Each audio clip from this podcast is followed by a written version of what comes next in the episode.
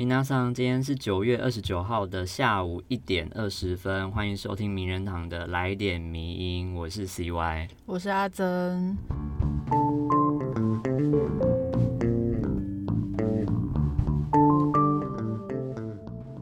那今天首先呢，一开始要先跟大家。更新一个可能大家蛮关心的，我不知道啦，我们自己是蛮关心的消息，就是之前有介绍过的国民党的党主席的选举，其实在前几天已经落幕，结果已经出来了。对，我们的我们就是最。敬爱最敬爱的亚中，他落选了，真的是实在是很可惜。那当选的是朱立伦，然后他也在当选之后就收到这个中共总书记呃习近平的一些习大大对习大大的祝贺。对，而且呃朱立伦他有马上回函给那个习大大，就是说希望能够呃求同尊异，就是希望有一个共同的共识，然后尊重彼此的差异，这样。对，那对于这样子的事情呢，是有新闻报道写说张亚中他的看法是说，他好像对于这样子的呃朱立伦这样子的立场，并不是非常满意，甚至还说北京笑死了之类的。对，笑死。对我们也是觉得蛮有趣的。所以虽然党主席选举已经结束了，但是不代表事情已经结束了。那接下来。如果大家有兴趣的话，也可以跟我们敲完一下。例如说，想要再看林运宏写一下第二集的这个国民党的事情的话，也可以跟我们说。对，因为其实国民党现在就是党魁改选之后，我想他们应该会有一些就是重启、另起炉灶，或者是说想要重新改造一下的可能。所以之后未来会怎样发生怎样，其实还是值得观察的。没错，那我们就一起期待一下。那我们就进入今天要跟大家介绍的第一篇文章，是 V 太太写的一系列的关于德州反堕胎法的这个文章。对，那这个文章分成上下两篇，蛮长的。然后呢，它主要其实是在讲的是，因为其实美国德州呢，在今年的五月已经通过了这个新的反堕胎法案。然后它的这个法案内容主要是要将怀孕六个月后的人工流产手术呢，当做是一种非法的手段。所以，而且也包含了，不管你是被强暴或是乱伦导致的怀孕，也不例外。那这个法案已经在九月一号正式生效了，所以当地的堕胎诊所，他们现在也都不再受理人工流产的咨询或手术。对，那其实这已经不是美国近年来第一个尝试要阻止女性堕胎的法案了。其实，在过去的好几年里面呢，由共和党主政的各个州，他们都一直想要。想办法推出各种相关的法案和政策，试图去阻止跟阻碍，甚至是推翻美国女性目前受现行宪法保障的这个生育自主权。也就是生育自自主权，就是说他们有权利在怀孕二十二十四周的时候进行人工流产。对，那其实以往限缩这种堕胎期限的法案，其实都没有获得执行。因为其实，在生效之前就被很多支持女性生育自主权的一些团体，他们透过法律诉讼被挡掉了。那这其实主要跟一九七三年的一个罗素韦德案这个法案，它就是这个视线，它确立了美国女性在怀孕二十四周内能够拥有接受人工流产手术的权利。对，但是后来呢？前阵子川普担任总统的期间，他陆续就是他的任内有好几位的大法官就辞世了，所以就获得了新的提名机会。那川普任内呢，这个美国最高法院的组成也慢慢的就转变成由保守派主导的一个状况。那这个状况呢，就是让反堕胎团体他们有更强烈的动机，透过各种不断推出类似法案的方法，反复在司法的过程里面试图去挑战。然后他们就期待某一天呢，大法官会在新一轮的判决中推翻刚刚提到的那个罗素韦德案的结论。对，那我们现在来。介绍一下这个堕胎法案，它到底是内容是什么样的东西？那这个法案其实它又称作是德州八号法案，不是不是那个 不是那个八号，没有想到转角国际的八号，对，不是那个，对，是八号法案。然后它其实这个法案的内容是在讲要求医师必须要去检查堕那个胚胎里面是否有心脏的活动。那如果这个胚胎它已经有反堕胎人士所称的心跳，那不管那不论就是当事人怀孕的原因是什么，或者是说胎儿他有没有就是生，也就是有生病或者有遗传疾病等等的，那医师都不可以为这个孕妇提供人工堕胎手术。那立法人士他们就认定说，胚胎在怀孕六周之后就可以测得某种心跳，这是他们的说法。那这个八号法案呢，等于在本质上就禁止所有六周之后的堕胎手术。所以这条法案跟其他州法令不同的地方是在于说，这个八八号法案它把惩罚的权利是外包给一般市民的。就是说，这个法案它规定说，每一个公民都可以对这个孕妇提供堕胎手术，或者是协助孕妇取得堕胎服务的任何人，就不一定是孕妇本人，只要是你是帮助她堕胎的，呃，所有的市民都可以对这些人提起诉讼。所以，其实这意味着说，你在你如果现在人就在美国德州，那你如果只要跟堕胎这个行为扯上一点关系，那么。就是全世界都可以对你提出告诉，嗯，所以其实这个听起来就是非常可怕，就是他管的太多了。是对，像比方说 V 太，他其实就在文章里面有写到说，假设一个计程车计程车司机，然后他就是载了一个想要堕胎的孕妇的话，那那个计程车司机也也可能会被告。这个真的很夸张。对，所以这也导致很多提原本提供堕胎的手术的医师跟诊所，他其实也没办法生存。然后呢，只能终止服务。那尽管就是女性，就是这个孕妇本身，她不会因为想要堕胎而被处罚，可是她周遭的人，就是因为周遭的人会被连坐，所以他们基本上不可能有机会去做这样的事情。所以这个判决就在美国引起了非常大的社会的哗然，然后也遭到不少的生育自主权的支持者的他们去抗议，甚至连现在的总统拜登他都有公开发声说，德州的这个反堕胎法是对美国女性的宪法权利和自由的一个重大侵害。美国司法部他们甚至直接对德州政府提起了诉讼，就是以违宪作为理由，希望法院能够驳回这个法案。那目前呢，受理这个案件的联邦法官，他希望在判决前能够聆听德州政府的证词，然后预计在十月一号举办听证会，其实就是快到了几天之后。对，就是在这再过几天后就可以知道说，就是联邦法官的想法或者是他们的说辞是什么。那实际上，这听起来就是会大家其实一听就是很清楚，说这个八号法案它的问题其实蛮多的。嗯，比方说，一般女性她怀孕如果只有六周的时候，事实上很多女性都不知道自己已经怀孕了。是，所以这个期限其实它根本就是等于形同虚设一样。那另一个方面是，这个法律其实它根本就忽略了很多问题，比方说怀孕这件事情本身对女性造成的身心伤害。比方说，如果你呃，如果这个女性她本身有心脏疾病，或者是有罹患癌症的。状况，那他必须可能就要终止治疗，或者是面对生育时会遭遇到很多的风险，所以你更不用去提到说，那万一他是因为强暴或是乱伦而怀怀上的孩子，那这对就是当事者来讲，其实都是非常大的伤害。是的，那 V 太他有他还有提出另外一个蛮重要的面向，就是在于说。这个堕胎权益的攻防战里面，常常我们会看到有双方的两派的说法。嗯，那这两方分别就是是选择派跟永命派。嗯，那选择派呢，通常指的是说支持生育自主权的人，他们强调女性应该能够自由选择如何处置自自己的身体。那后面这个永命派，另外一派这个永命派呢，就是反堕胎者，他们经常会主张说自己是基于保护生命的立场，然后认为一旦胚胎呈现出这个心跳的反应，那么堕胎就等于杀人。所以就是大致上大家常听到的会有这两个派别，但实际上 V 太也有指出，他这样子的说法有一些问题。对，因为实际上堕胎这个行为本身背后有很多因素在考量。他们并不是单单只是为了自身的自由，或者是选择去牺牲他人。这些他人就是指 baby 嘛，就是 baby 的生命。因为其实实际上有很多女性，她们是对于生命，或者是说对于自身跟胚胎出生后的生命的某种尊重跟负责。那 B 太是会觉得，就是他会觉得相信生命其实实际上是更更有尊严，或者应该更被神圣的被对待，所以才会选择堕胎这个方法。没错。那而且另一方面呢，女性的堕胎选择其实也不只是关于自身的身体或者是自由，它其实也会涉及到女性如何看待自己的人生角色，还有自己的价值。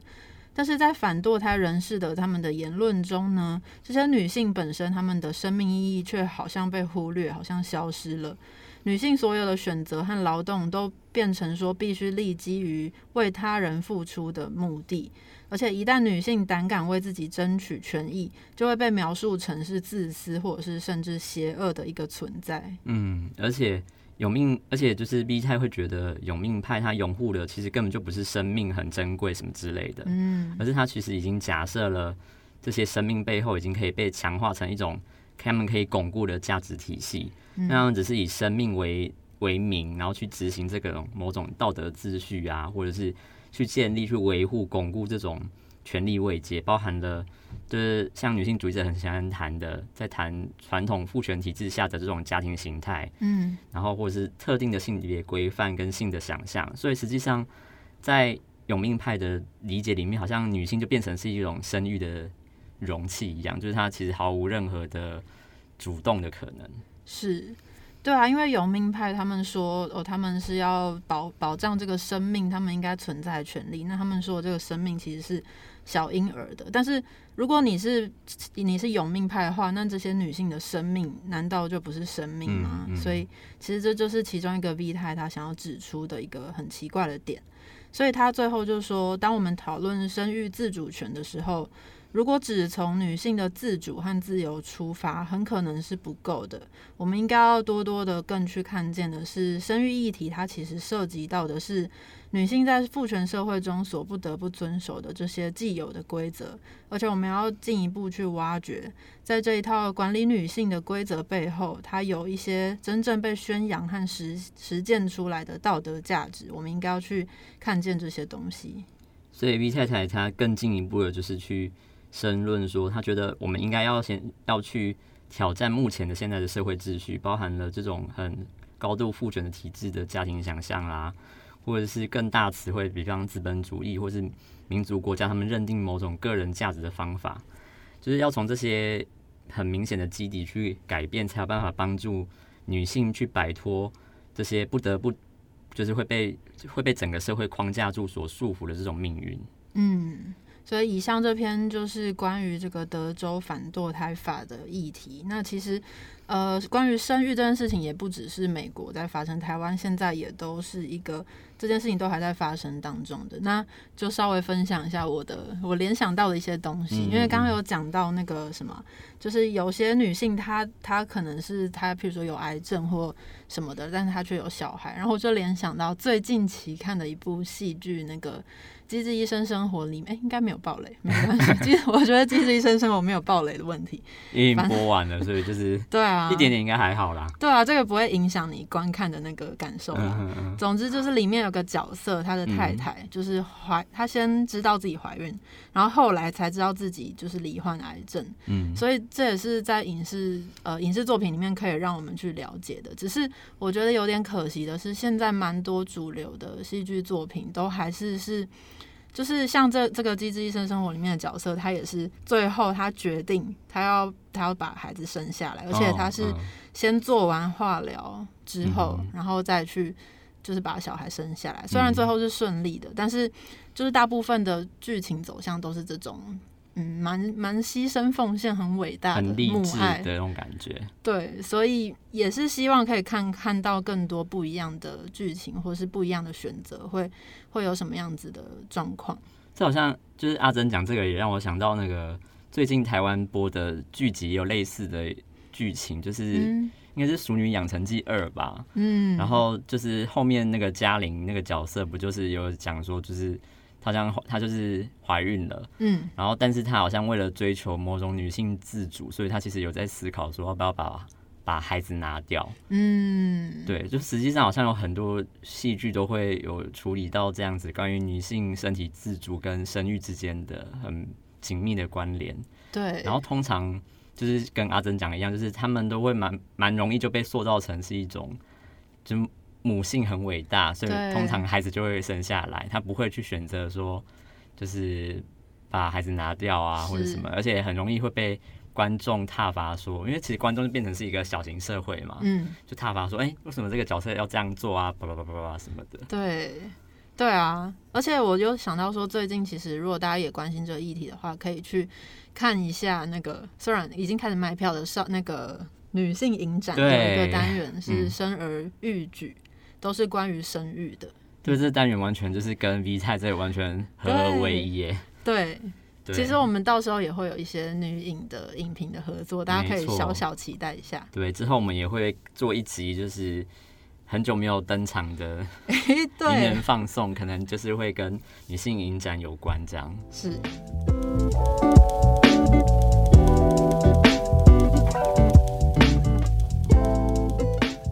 第二篇呢，则是寇德曼所写的，他在谈呃中国游戏最近就是很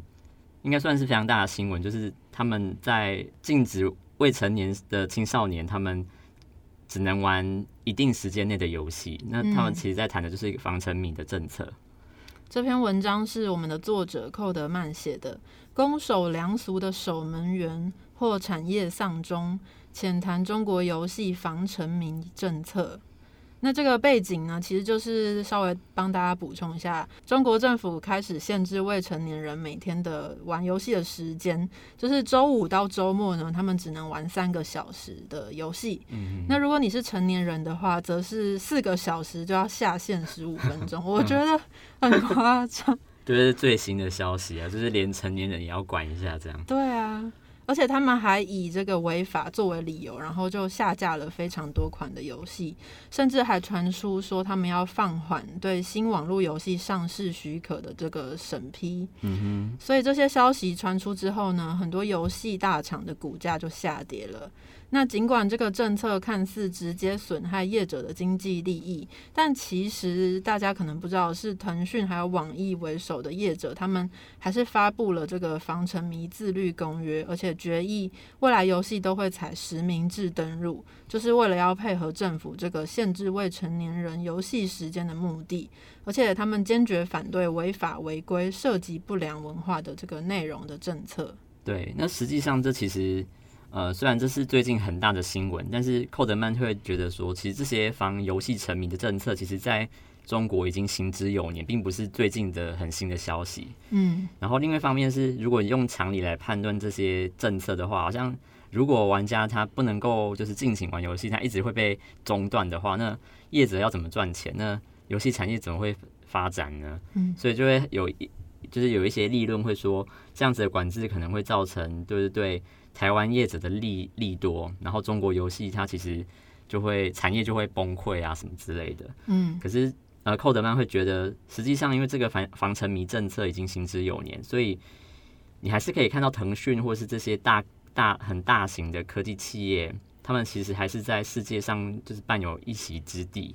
所以可能这个政策的结果，并不会像网友所想一样，就是会变成压倒这些产业的最后一根稻草。是的，那稍微帮大家补充一下，作者说的这些防游戏沉迷的政策，在中国早已行之有年这件事情，因为我本身是不太了解这些背景，所以也许有一些听众也不太知道，那就帮大家补充一下。就是其实，呃，说到文革时期的时候，那时候中国是还没有游戏产业的。那到了八零年代、九零年代，那时候日本任天堂还有索尼公司就陆续崛起了。但是那时候的中国依然是维持着这个严格的游戏机禁令，嗯，直到国务院在二零一四年一月解除之后，才允许外国业者输入游戏机，就是非常可以官方认定的输入游戏机。那在二零一四年之前呢，这么好一大段时间，那时候的业者都是只能用学习机作为名义，然后在境内销售他们自制或者是山寨的游戏机。理由是除了早年的消费力不足之外，也因为就是华人传统对于电子游戏就是有一个根深蒂固的歧视，所以才会导致这样子的一个状况。其实不只是在中国，连台湾也有这种。电子游戏的电子游戏的这种歧视，是有点像是玩物玩物丧志的感觉。嗯，就是比方说，在台湾有一些禁令，到现在其实都还在。比方说，在呃，就是网咖的设置地点必须要离高中以下学校两百公尺以外，然后未成年未满十五岁的人不能进入网咖，然后满十五岁或者是未满十八岁以上，呃，未满十八岁者，然后他上课时间跟夜间时间都不可以进入网咖这样。除非是有家长陪同，或者是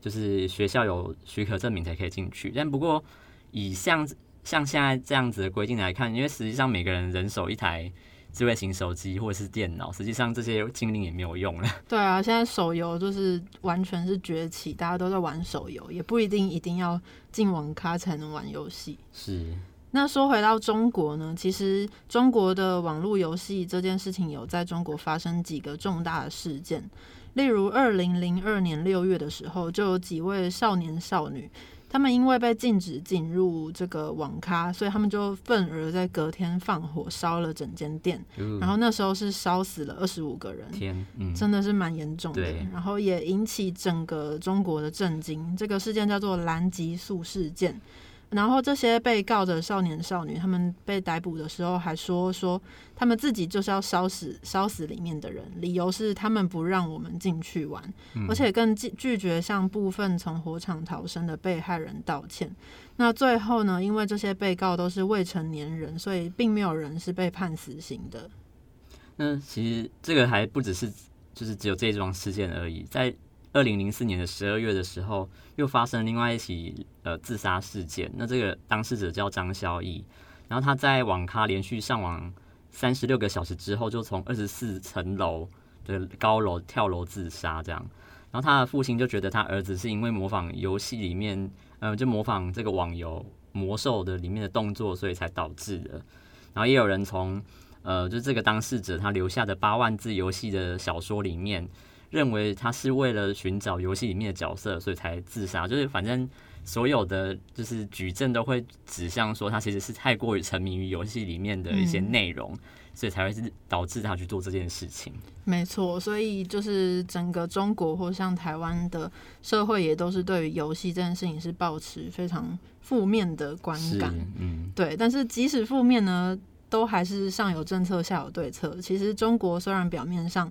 一直都是禁止游戏这件事情的，但事实上，大家就还是可以找到各种管道去去玩游戏。没错。所以作者就说，如果说防沉迷政策可以被未成年人呃规避的话，那这些中国游戏业者还能笑着发声明配合，然后配这个施行十几年来也没有看到游戏产业化为乌有，那这个政策到底实际上影响了谁呢？不如说是和许多不明白中国产业的网友一样的境外业者，就是说，其实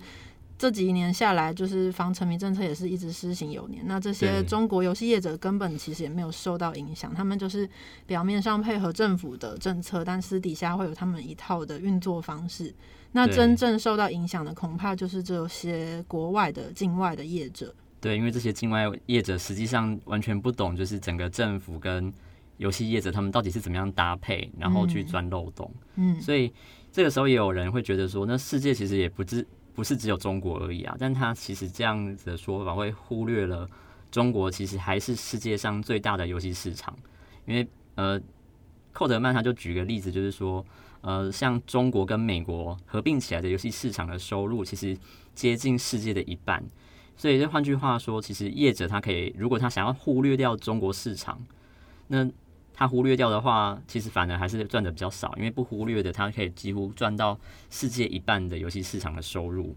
所以，比方说，嗯，像里面有个手游叫《王者荣耀》，那它其实有九成五的收入都来自于中国。那光是这样子，它就已经可以让这个世界稳居世界手游的地位。是的。所以其实呢，最后我们会知道，中国防沉迷政策这个施行的越严格，那这些理解当地的游戏规则的这些本地业者，他们依然是可以配合的。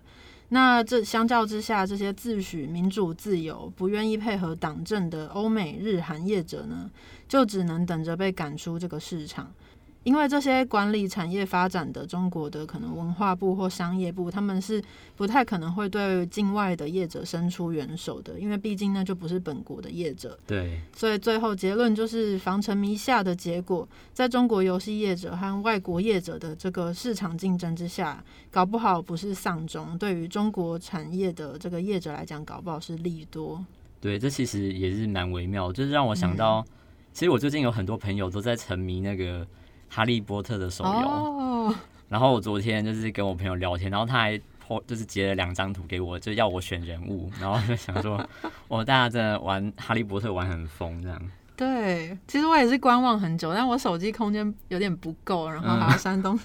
所以一直没有下载。大家如果有玩的话，也可以来推坑一下我们，搞不好可以分享一下就是玩的心得，因为他就是就我朋，因为我之前玩手游，应该是说我很少玩手游，但是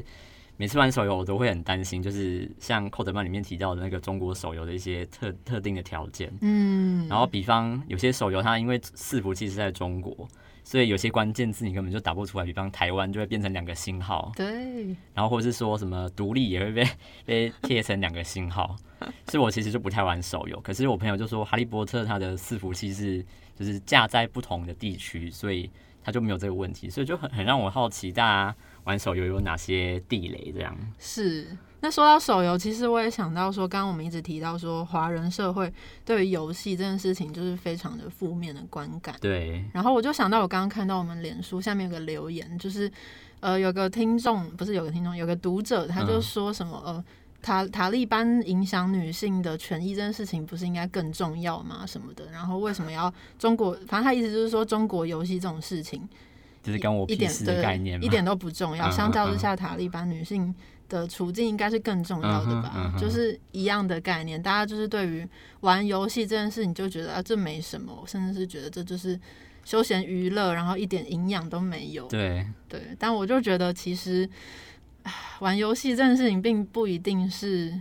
它一定是有一定的娱乐成分存在，是但它其实里面也是有非常多大家会之所以这么喜欢的原因，然后它也不只是一个休闲娱乐。没错。对，就实际上还是要看大家怎么样观看它的方式吧。因为像我有时候滑脸书的时候，然后脸书会有一格是游戏，嗯，就是它有一个专栏是游戏，然后一点开，我就会发现上面有非常多的直播主会一直就是没日没夜、焚高继鬼在直播他们在玩的游戏。对，然后，而且每次那个浏览人数都非都爆多，所以我其实有的时候会很很好奇，就是这些直播主他们的生活啊，或是他们跟这些游戏就是紧紧相连的那种状态，因为这并不是我的生活状态，所以我就会觉得很很有趣这样。嗯，突然想到也开始推荐大家一个一个 podcast，、嗯是名人好朋友我们的作者朱家安跟燕世基一起主持的关于游戏的 podcast 节目，按下任意好。他们一起主持的没错，按下任意键这个节目也是谈，他就是在谈关于游戏的东西，所以也很推荐给大家。因为在玩游戏的过程当中，其实是可以在里面获得很多东西。对，它其实会激发你一些不同的想象啊，或者是一些你以以前意想意想不到的事情。这样，嗯，我觉得是一种还蛮不错，就是能够动好的游戏会让你动脑啦。是对，不要去玩那种就是免洗 免洗手游，我觉得其实都还好。对，所以如果大家有在玩手游或是任何游戏的话，也都可以跟我们分享。比如说你很推荐哪个游戏啊，或者是你从里面得到了什么，或者是你被哪一款游戏救了，在你最低潮的时候救了一命之类的。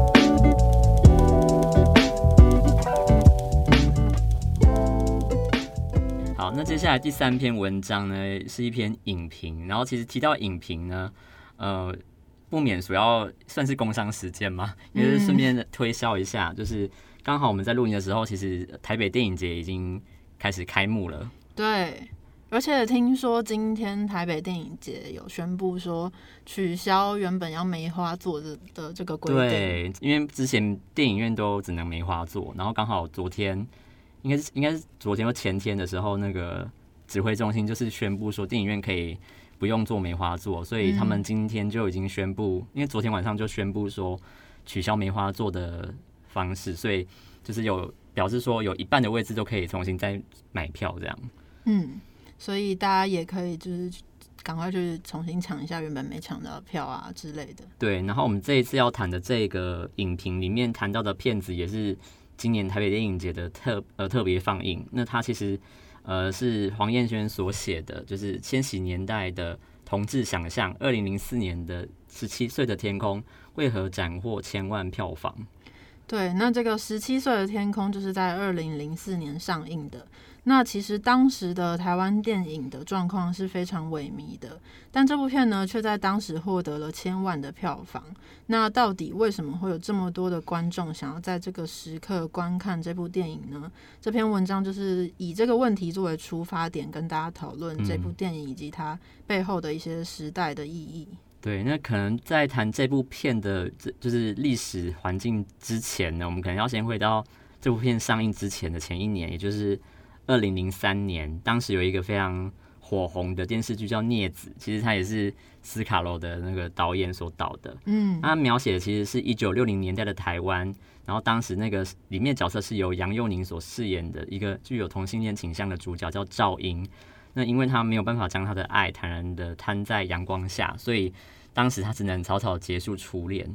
那也是因为这一个电视剧的关系，然后呢，隔年之后，十十七岁的天空。他同样也是在讲同志的这个电影作品，但是他反而是一个比较正向或是非常阳光的类型。然后同样的，里面的主角也是杨佑宁饰演的，就是有这么刚好这样。嗯。然后他就变成是一个非常勇敢追爱的阳光同志。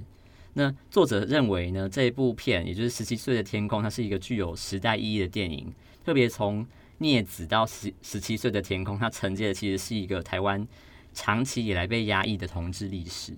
是的，那我们现在说说《十七岁的天空》这部片，它本身到底是一部怎么样的电影呢？其实作者说，它是一部直白袒露同性欲望的作品。例如说，电影的开头，他就带领观众随着主角进入一场美少男的春梦，就是在清澈的池子里亲吻他的梦中情人。嗯，那在这个镜头里面呢，他并没有刻意遮掩同性间的亲密关系。而是让观众一起直视同志的欲望，并且参与这个少男他的幻想，所以这其实就是某方面也表示了同志的性幻想跟异性恋其实是没有不同的。对，那呃，作者的分析也是认为呢，就是在电影里面，他也呈现了主角们对于性采取不同的态度，比方说里面的角色小天，他身为一个处男，他。就是会坚持着某着真爱至上的原则，所以他只坚持要跟喜欢的人发生性关系。那另外一个角色，常年他住在台北的小雨，则是会拿出他珍藏已久的 GV，就是跟小田表示性关系，就是有除了这种单一性关系之间的其他可能。对，那另外呢，在这部片里面，我们也可以看到水这个元素和欲望是紧密相连的。就是小天在梦中的这个性启蒙经验，其实就是发生在刚刚说的开场的那个水池的场景里面。对，那同样的呢，我们也可以在其他部的电影里面看见这样子的把水跟欲望相连在一起的手法。嗯例如在二零零六年的《盛夏光年》也可以看到，以及最近就是非常很多人喜欢的。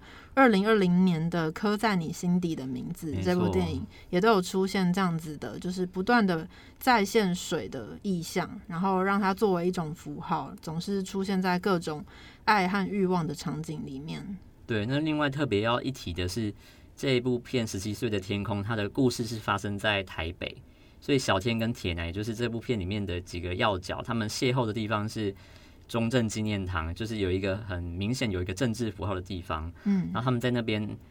彼此暧昧的就试探彼此，然后去滋养呃同性之间的情欲，所以它其实也有意味着一种党国时代经济被解封的概念。嗯，这也是一个蛮蛮重要、蛮特别的一个点。是，所以如果我们回顾白先勇的镊子那个时代，当时的年轻同志他们是被比喻为暗夜中飞舞的青春鸟。他们在晚上出没在新公园，那这些青春鸟呢，被当时的主流社会是抛弃的，他们只能把新公园作为他们的安身之处。但是四十年过去之后，我们在十七岁的天空里面可以看到，说台北它依旧是被标示为同志的欲望城市。是，但是他们在这时候已经能够坦然的出没在台北的各个地方，他们不再是居无定所，只能出现在夜晚的。相反的呢，这些阳光同志把台北视为他们的欲望城市，他们可以恣意的挥霍青春，追求浪漫爱情。对，不过作者其实也有提到说，这部片子呢，它其实有点乐观、过度乐观的去描写当时同同志族群的处境。那无论是在电影中一些非常纯男性的世界观，或者是他很俗烂的套用了异性恋公司的这种非常浪漫的爱情剧本，这其实都让让我们看到非常大量的虚构成分。因为毕竟呃这部片是二零零四年上映的，所以其实已经离现在十七年前，所以可以很难，其实可以想象说当时的对于性别的这种意识，可能都不如现在那么的，就是走在这么前面这样。嗯。其实这部片的监制叶玉平，他在回顾二零零四年的时代风气的时候，他也有说，因为那时候整体还是比较压抑，关于性别平权，其实大家还是不太能够说出来。那在这个电影中表现的呢，是一副非常坦荡荡的状态。那关于这样子的说法，作者也是认为说，片中的这个骄傲同志的形象，其实跟现实间产生一种矛盾。那这样子呢，其实也凸显了电影创作者他们所追求的是一种像童话一样的性别平权的理想。嗯，没错。那其实回到一开始，这个作者他提出的某个提问，就是为什么那这部电影为什么它的票房可以破千万？那作者会觉得说，实际上这必须要了解，就是说为什么当时观众会迫切想要这样的电影？因为就是当时以当时的风气来看，与他们相反的。就是状态，就是很多影评，就很多专业影评会没有办法理解说，这样子的电影它其实非常的生嫩，非常的就是青涩，那为什么会获得这么样这么高的关注？没错，所以它其实是有它的时代意义的。对，那作者也有说，他作为一位后设的观众，就是在十七年后观看这部电影的这位观众呢，其实。某方面很幸运的是，能够看见时代变革下社会风气的一些转变。没错，像是从蓝色大门、十七岁的天空，然后再到盛夏光年，大家都会看到说，观众之所以会迫切需要这些电影，其实也是反映了这些长期隐没在主流社会里面的同志身影。他们在那一段被消声的历史里面呢，夺回属于自己的话语权。而我们能够在影院中正视同志情欲。认肯同志的存在，并且把他们放在台湾的主流价值中。没错，因为比方，其实，在十七岁的天空，在那个时候的语境，可能是一个，就是你只能在电影院里面才看得到的景象。嗯，然后呢，然后再回到现实的时候，你发现你好像看不太到这样子的状况。可是，当我们现在活到二零二一年的时候，我们可以逐渐的发现，